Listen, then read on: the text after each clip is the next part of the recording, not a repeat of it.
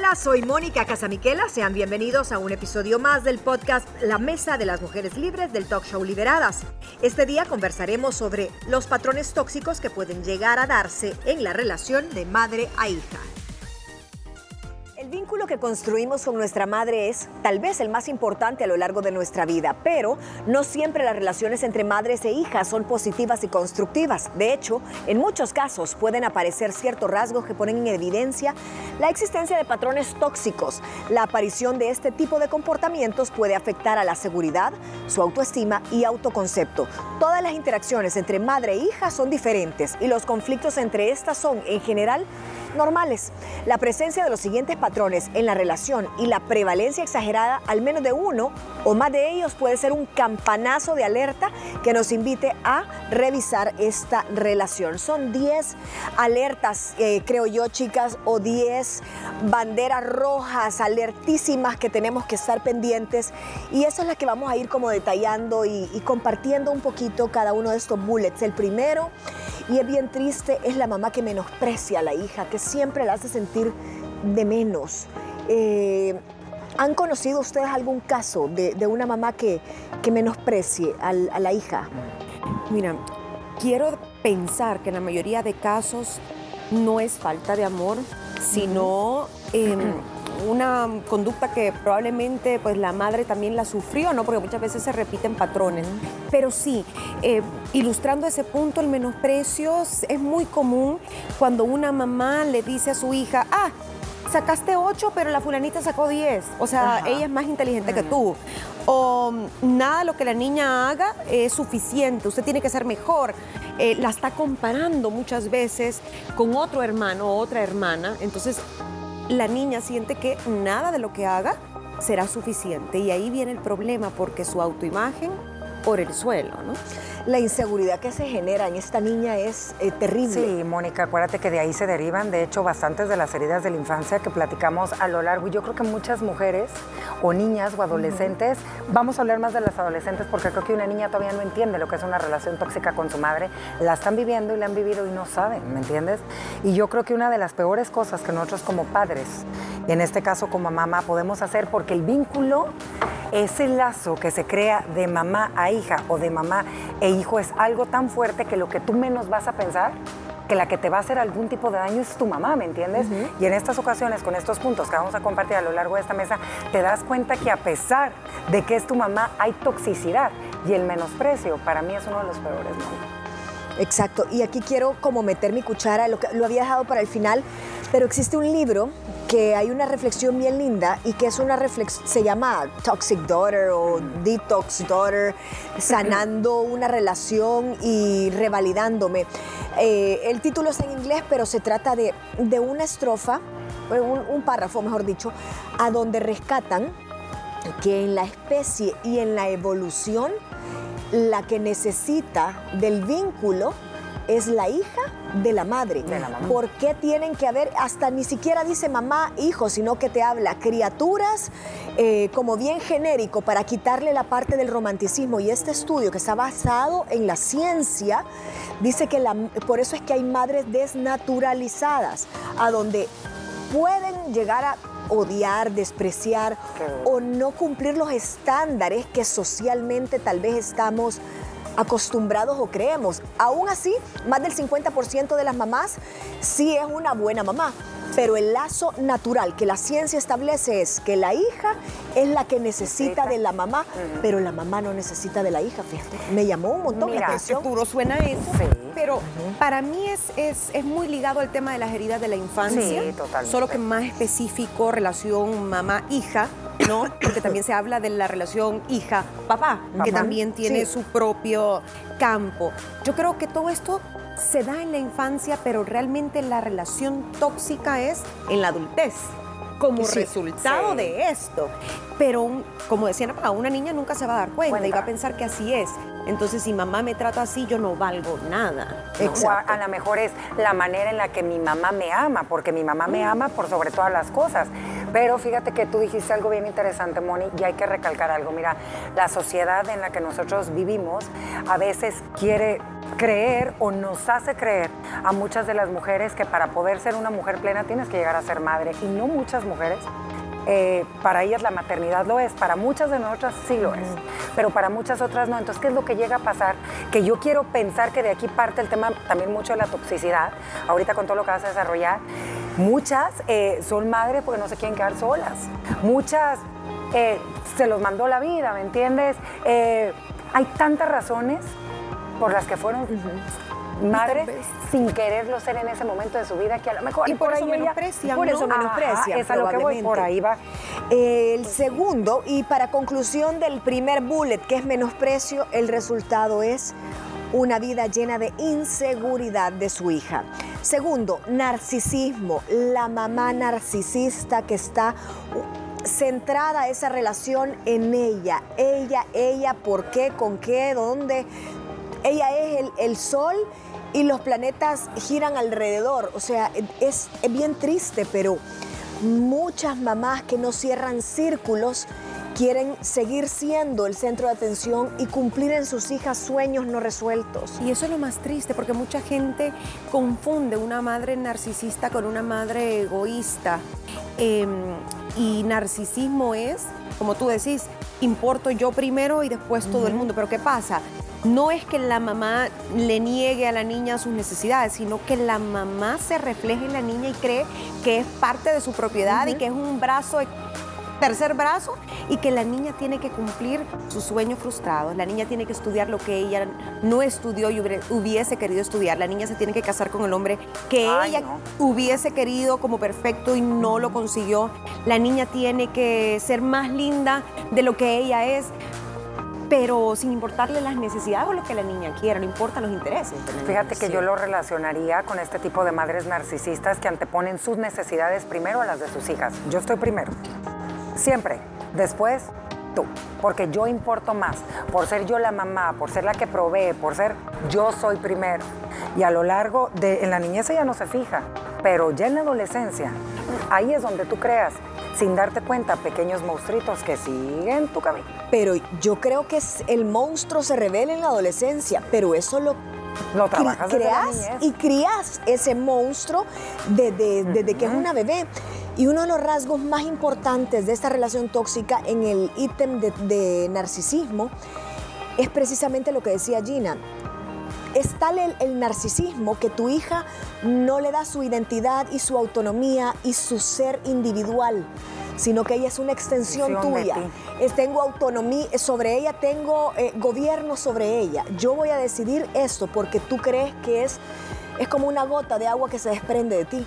y ella tiene voz y voto, exacto. Pobrecita.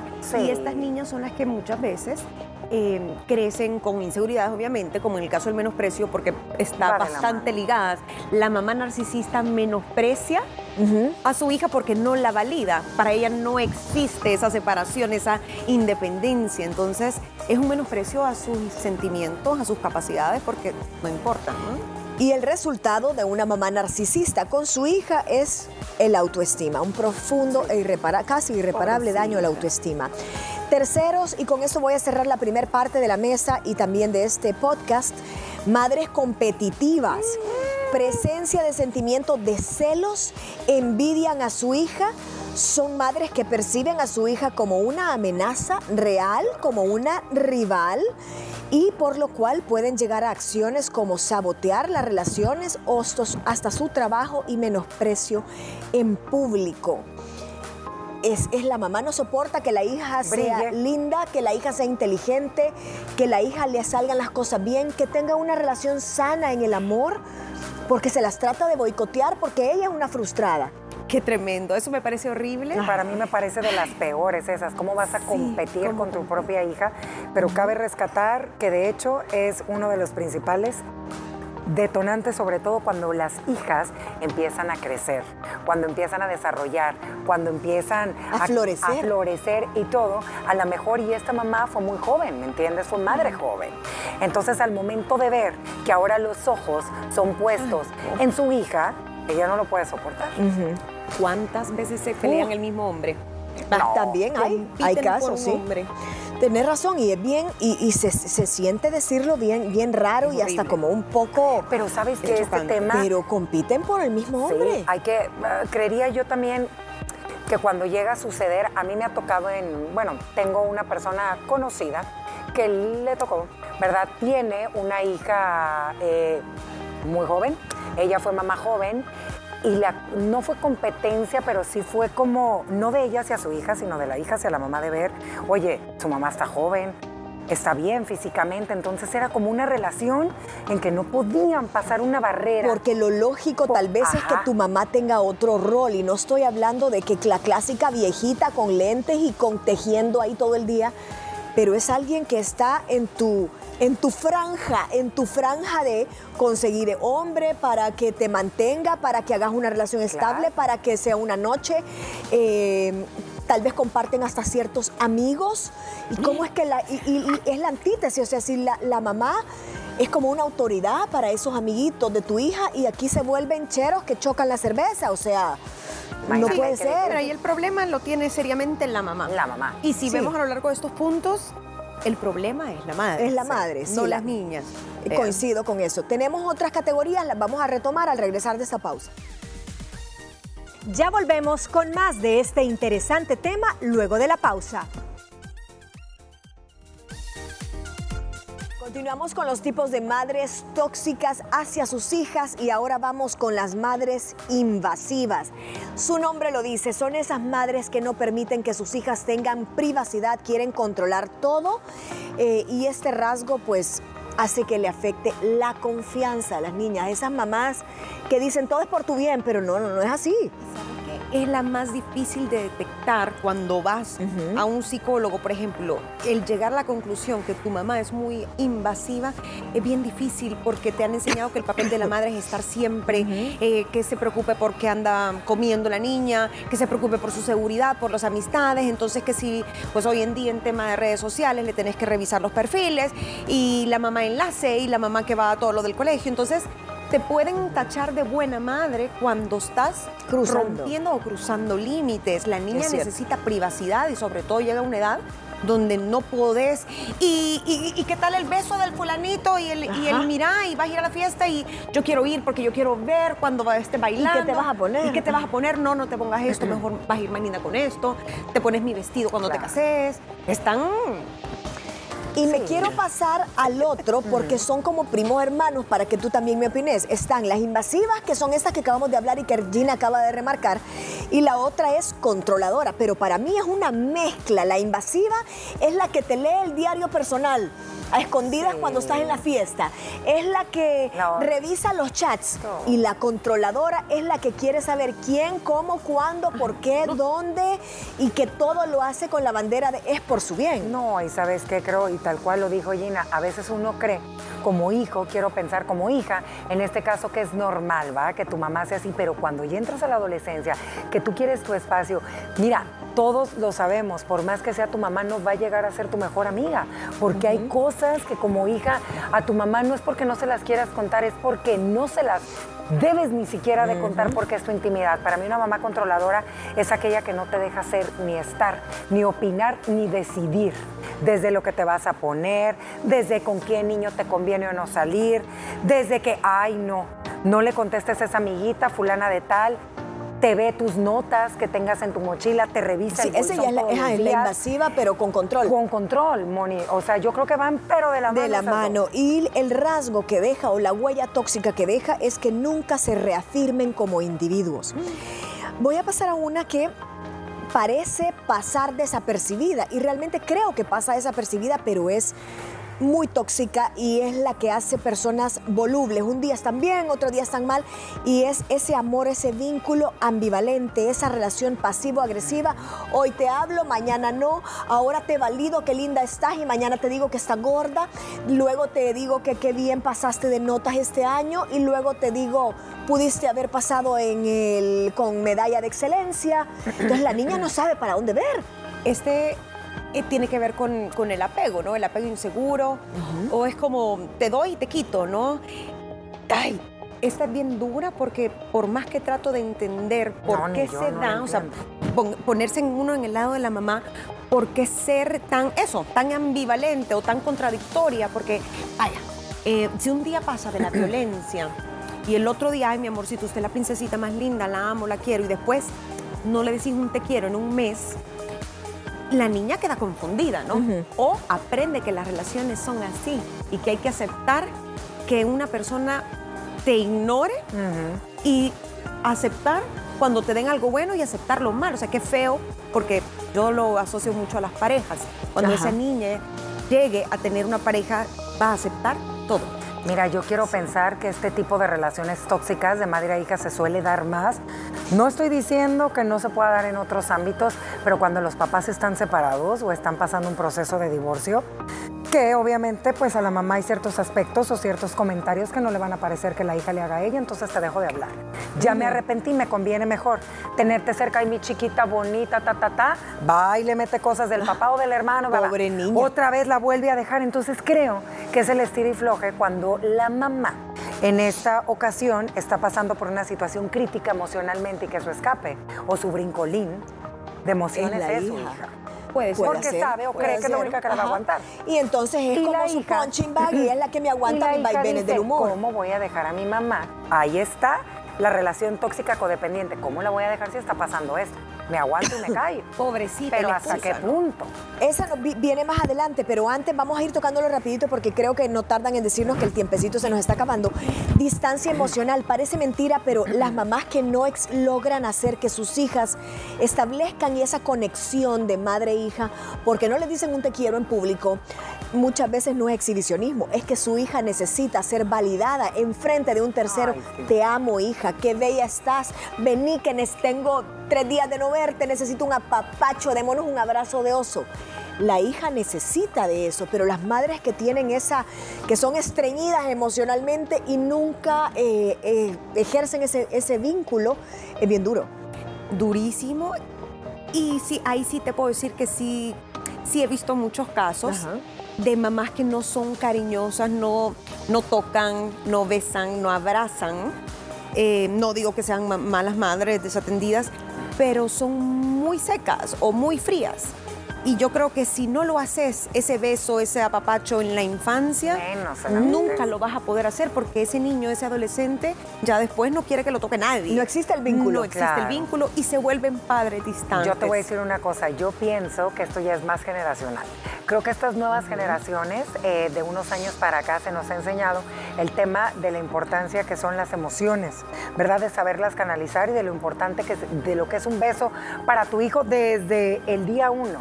Entonces yo sí quiero pensar que esto es generacional porque de verdad, no hay una de mis amigas que no estemos en esta etapa de, de ser mamás que yo no vea que se agarra, pero a besucones enfrente a los niños y lo agarre. Pero yo ya veo en otras generaciones más que no, que es como te cuesta más acercártela a la mamá. Probablemente también hay aquí un pequeño rasgo cultural. Sí. hay culturas sí. que no quiere decir que esté malo, porque ellos hacen el vínculo de otra forma, que si vinieran a estas latitudes o nosotros fuéramos allá, seguramente dirían, ay no, no hace vínculo porque no hace tales y tales tradiciones, pero eh, proporcional a la zona geográfica creo que es muy latino eso, de, del apapacho, de comerte a besos, de, de- de darle tres besos en la frente, en el cachete, en la cabeza. Vamos a las madres dependientes. En estos casos, las hijas son las que cuidan a las mamás y se convierten en la madre de su madre, inclusive desde etapas muy tempranas.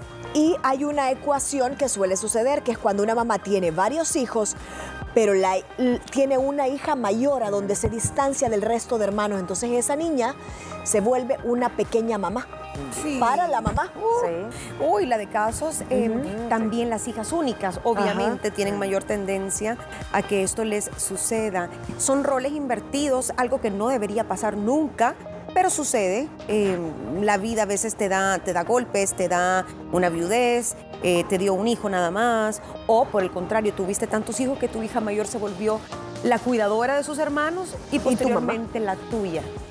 Triste, ¿verdad? Triste ese, ese caso porque le estás anulando su propio desarrollo a tu hija y su propio autoconcepto. Mira, creo que es una realidad que se suele dar bastante, Moni, este ejemplo que tú estás dando.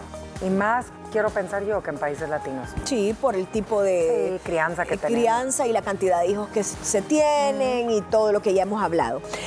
Esta, yo sí he visto esto, el chantaje emocional. Es la clásica mamá que dice, ay, yo todo lo que me tuve que sacrificar en mi juventud, no fui a la universidad, no pude comprar mi casa propia por criarte a ti y ahora tú me estás dejando en el abandono. Aquí va aquella manipulación del chantaje emocional.